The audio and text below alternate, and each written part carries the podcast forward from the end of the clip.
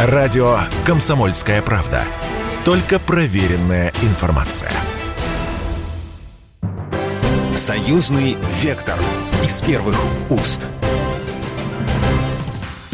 Здравствуйте, вы слушаете программу «Союзный вектор». Я Екатерина Шевцова. На этой неделе, предваряя вступление в должность посла Беларуси в Российской Федерации Дмитрия Крутого, Президент Республики Беларусь Александр Лукашенко сказал, сохраняя независимость России и Беларуси, мы сможем выстроить такой союз, которому могут позавидовать и федеральное, и конфедеративное государство, и, может быть, даже унитарное государство. Так вот, давайте сегодня поговорим, в чем особенность и сила союзного государства в нынешнее время. Какие опасности нам грозят на фоне ухудшающейся политической обстановки.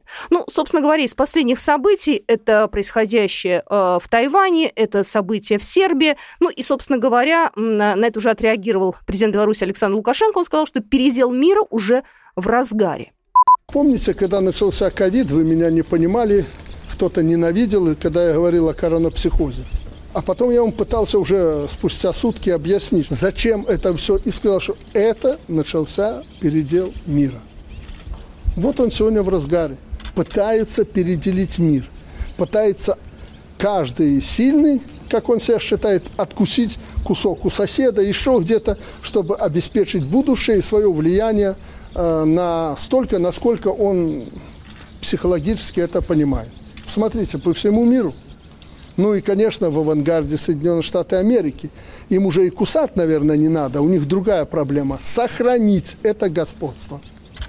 И чтобы сохранить, они таким образом действуют. Я готова поприветствовать нашего первого спикера. У нас на связи Кирилл Коктыш, э, доктор э, политических наук, доцент кафедры политической теории МГИМО. Ну что ж, хотел сегодня в нашей программе поговорить о союзном государстве вообще в нынешней э, геополитической обстановке, потому что, э, собственно говоря, как все поменялось за последний даже месяц, да, и насколько э, здесь есть опасность для союзного государства, можно лишь предполагать. Э, давайте так сейчас, да, я даже не знаю, с чего начать, с э, Китая, с Тайванем и Америки, с э, Сербии. Э, вот на самом деле, что вообще в этой всей истории самое опасное? Какой вот э, географический вот этот узел напряжения самый болезненный в данный момент? На самом деле все они крайне чувствительны, все они крайне взрывоопасны. И в этом плане мы должны понимать, что идет смена глобального миропорядка. А в прежнем миропорядке доминировали одни Соединенные Штаты. В новом миропорядке, то есть альтернативный центр, понятно, что это будет БРИКС, но еще не очень понятна конфигурация. И в западном мире возникла достаточно жесткая конкуренция между Британией и США. То есть в этом плане я бы сказал, что обострение, которое там, соответственно, пытались спровоцировать э, в Сербии, а обострение, которое, в общем-то, регулярно толкает Киев э, на Украине, это, соответственно, в первую очередь британская активность. И британская активность – это стремление перехватить флаг лидерства из рук Соединенных Штатов, закрепить его за собой. Трудно сказать, насколько, в общем-то, Британия участвует в визите Пелоси Тайвань, но можно предположить, что там тоже ее самые живые, самые непосредственные интересы. То есть нужно понимать, что между двумя гегемонами, между гегемоном прошлого века и гегемоном позапрошлого века существует и продолжается крайне жесткая конкуренция. Вот. И это тоже, наверное, тот аспект, который добавляет взрывоопасности сегодняшнему миру. Можем ли мы сказать, что, э, так скажем, по ту сторону баррикад стоит и Китай, и Россия, и Беларусь, и другие страны. То есть мы здесь все уже однозначно как бы вот здесь, в другом месте. Да, оно выкристаллизуется. Самым главным маркером было то, что страны а, БРИКС э, заявили готовности создать свою валюту, товарно обеспеченную валюту, в отличие от доллара, который, в общем-то, был обеспечен только политическими гарантиями Соединенных Штатов. И в этом плане, конечно, вот этот полюс оформляется очень сильно. Как мы видим, в БРИКС стоит очередь вступить желающих. И в ШОС, э, в общем-то, присоединяются достаточно серьезные игроки. Вот, кстати говоря, и Беларусь э, в ближайшее время станет полноценным членом ШОС.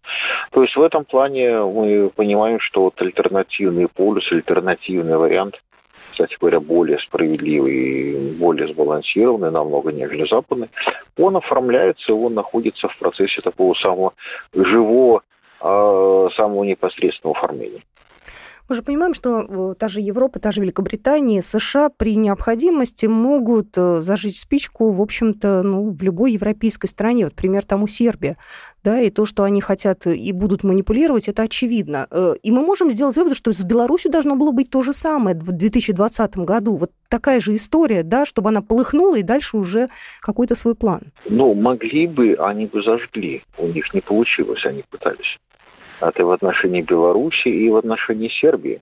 Я обращу внимание, что, в общем-то, перехватило, то есть отложен сербский кризис как минимум на месяц, но он совпадает, вот этот месяц, а, со сроком полномочия Бориса Джонсона в своем офисе. Дальше он уходит. А мы помним, что два месяца назад британская дипломатия заявила, что она возвращается на Балканах. И именно британская дипломатия и Британия стала подталкивать косоваров конфронтации, к обострению.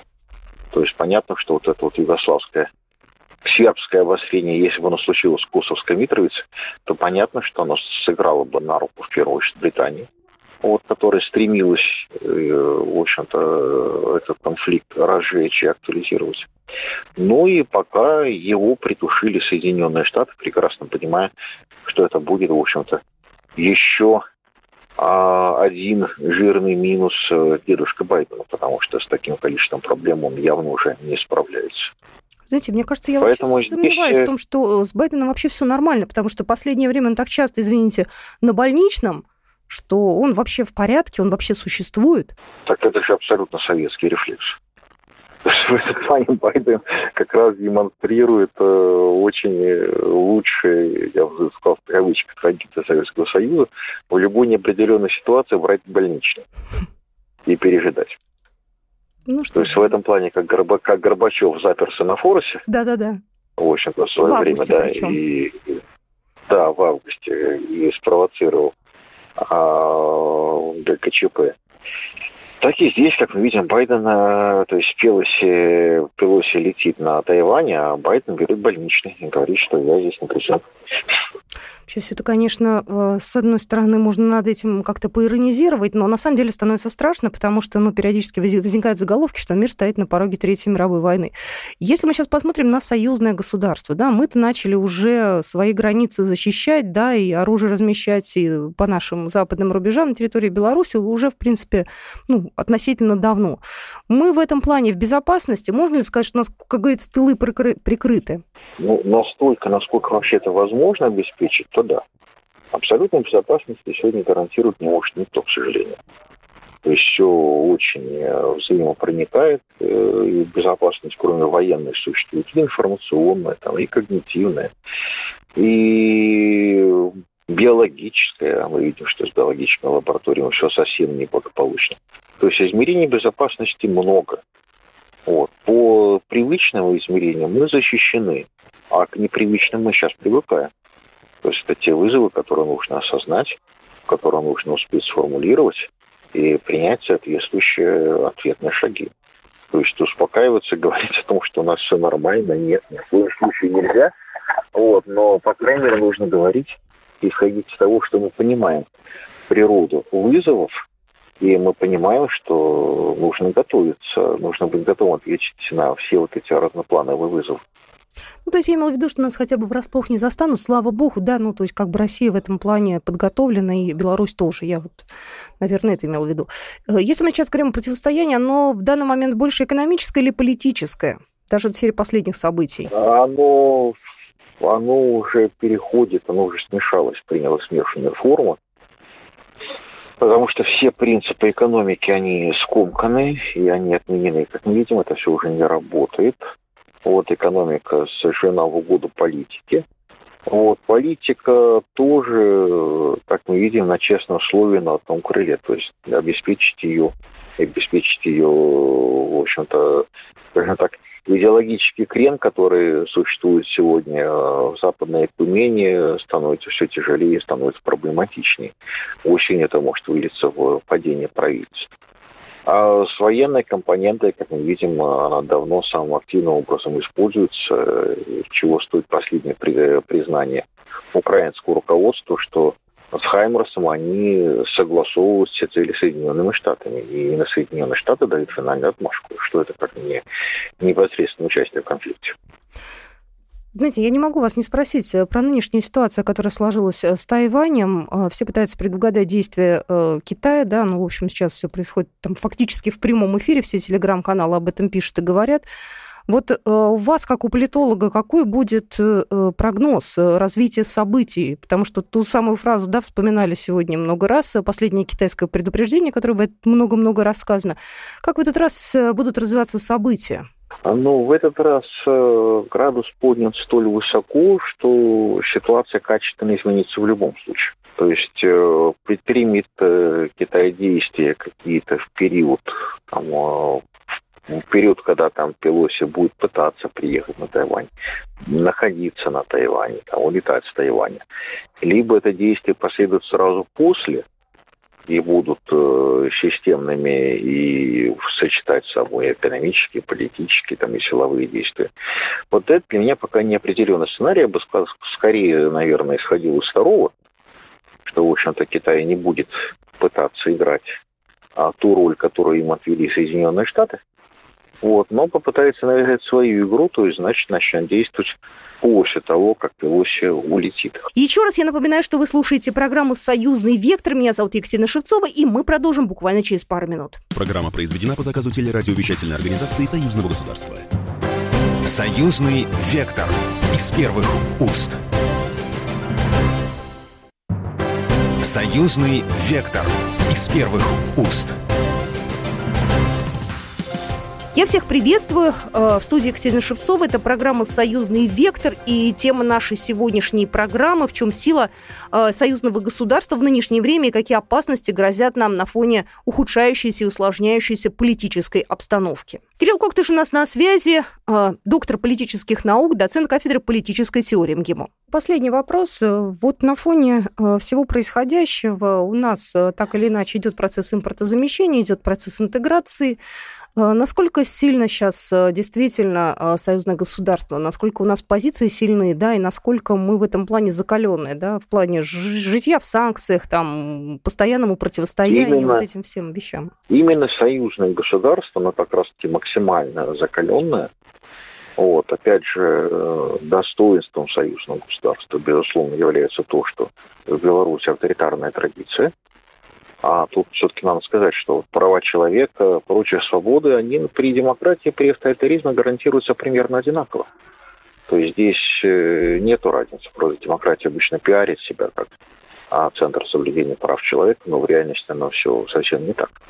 Но то преимущество, которое это имеет авторитаризм, это, конечно, ответственность. То есть все то, что касается промышленной дисциплины, все то, что крайне важно для промышленной дисциплины, то, что существенно, в Беларуси, слава богу, это сохранено. И сегодня для импортозамещения, для реиндустриализации, для занятия тех ниш, которые освободились вследствие хода западных производств, это как раз абсолютно бесценный ресурс, потому что одно дело железки, другое дело люди, которые умеют работать с этими тележками, с этими железками, и которые понимают, что такое производственный процесс. Вот сегодня, глядя на те же европейские санкции, на горестное положение европейской экономики, мы понимаем, что Европой рулят люди, которые совершенно ничего не смыслят ни в экономике, ни в производственных процессах.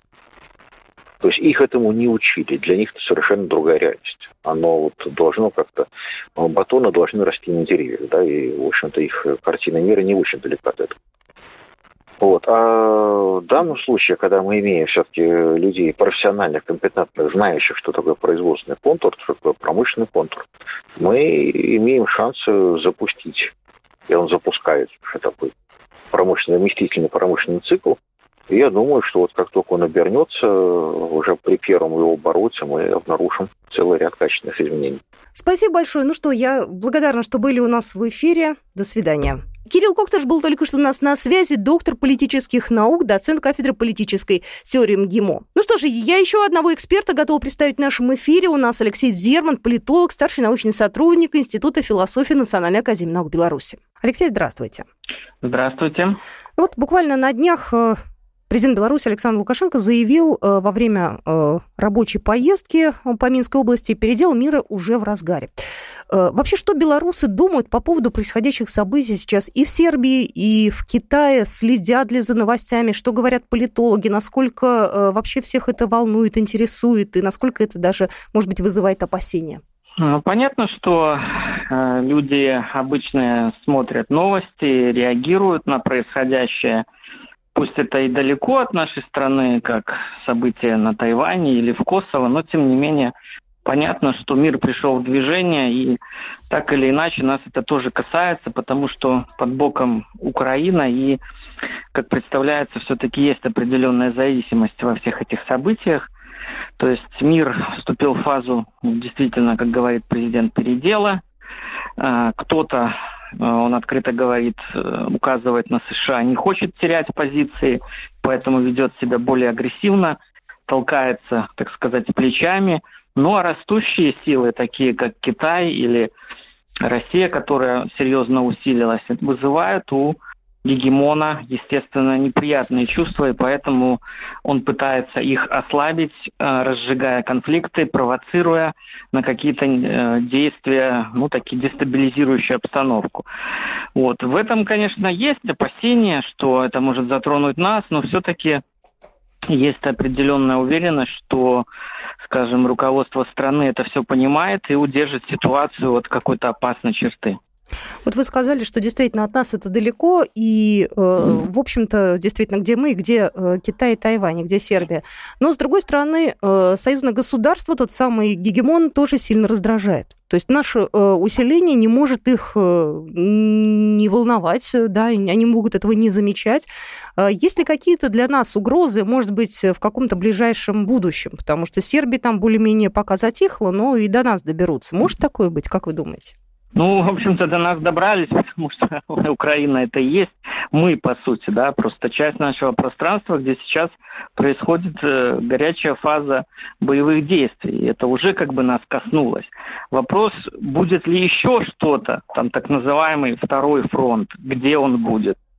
Если что-то случится на Балканах, э, я не думаю, что тоже мы в стороне будем, потому что так или иначе придется и той же Сербии помогать. То есть, ну, на самом деле, проблем много и потенциальных таких источников опасности много, но сейчас, конечно, самый главный фронт это, это Украина, от ситуации там будет зависеть многое и в мире. Поэтому вот насколько там успешно будет продвижение в рамках спецоперации. От этого зависят, я думаю, и какие-то мировые расклады. Потому что если на Западе те же самые, самые разные страны увидят, что Россия добивается поставленных целей, добивается успеха, я думаю, отношение начнет меняться.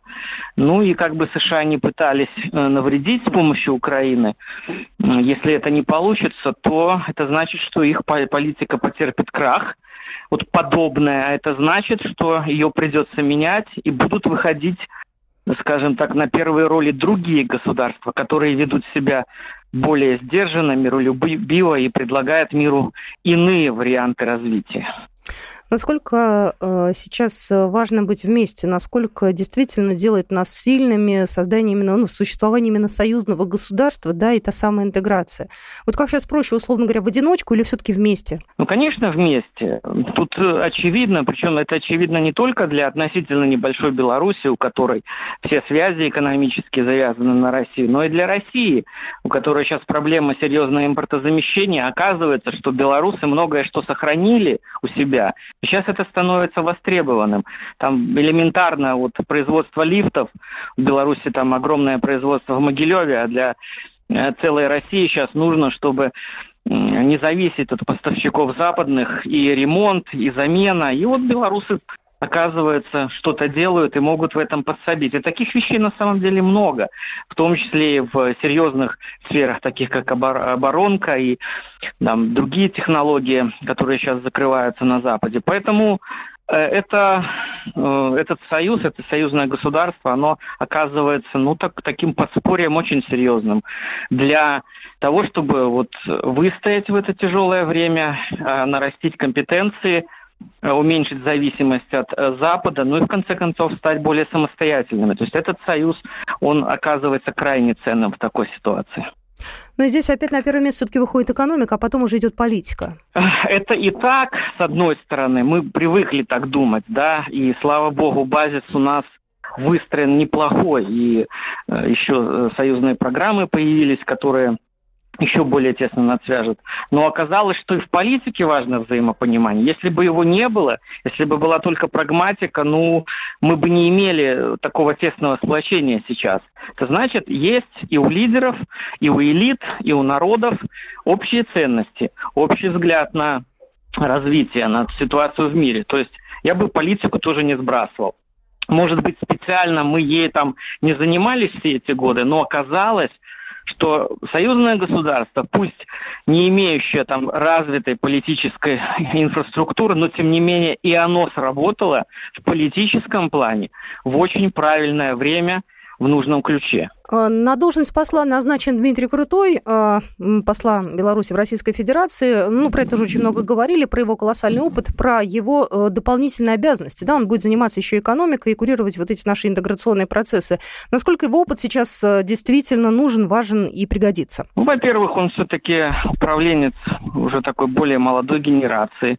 Во-вторых, при всем при этом он опытный человек, то есть прошел лестницу э, во власти очень серьезную да, и э, курировал уже в администрации президента экономические вопросы и был министром, связанным с экономической сферой, да, то есть президент Беларуси не зря ведь назвал посольство Беларуси в Москве другим правительством, вторым правительством. И это, наверное, не преувеличение, потому что действительно от работы посольства зависит именно вот базис экономический в наших отношениях, и его развитие этого базиса, углубление интеграции. Поэтому ну, происходит такое омоложение, что ли, в кадрах. Я думаю, динамика будет соответствующая. Ну что, у нас впереди еще такой достаточно горячий август, в кавычках, да, у нас э, различные э, армейские будут мероприятия, да, и выставка армии будет, которая будет проходить в России, да, то есть Беларусь тоже, естественно, приедут, покажут свои э, достижения. То есть у нас э, много что хорошего, но вы как считаете, месяц э, сложный будет или нет в плане обострений в геополитическом плане? Увы, август традиционно сложный месяц, потому что многие события политические и военно-политические случались в этом месяце. И э, что на поверхности, ну, наверное, будет завершение э, битвы за Донбасс. Это э, окажет серьезное влияние на мировой политический расклад. И от исхода этой битвы зависит уже дальнейшее, мне кажется, судьба э, вот всей этой ситуации на Украине. Поэтому август будет, ну, таким нескучным. Ну что, как говорится, поживем, увидим. Спасибо большое э, за то, что были у нас в эфире. Алексей Дермант, политолог, старший научный сотрудник Института философии Национальной академии наук Беларуси, был только что в нашем эфире. Ну, а на этом программу «Союзный вектор» мы заканчиваем. С вами была Екатерина Шевцова. До свидания. «Союзный вектор» из первых уст.